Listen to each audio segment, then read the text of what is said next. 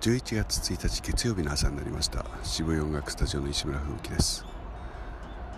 今朝も丘の上に登り東の空を見上げながら私の世界の全ての人々の無事と健康をお願いしたところです。一人自己満足に陥っております。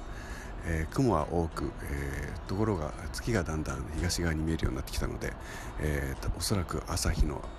明るい光と月が同時に写っている写真を先ほど撮ることができてましたので今日のカバーにできるかと思っています、え暦は11月に入りました。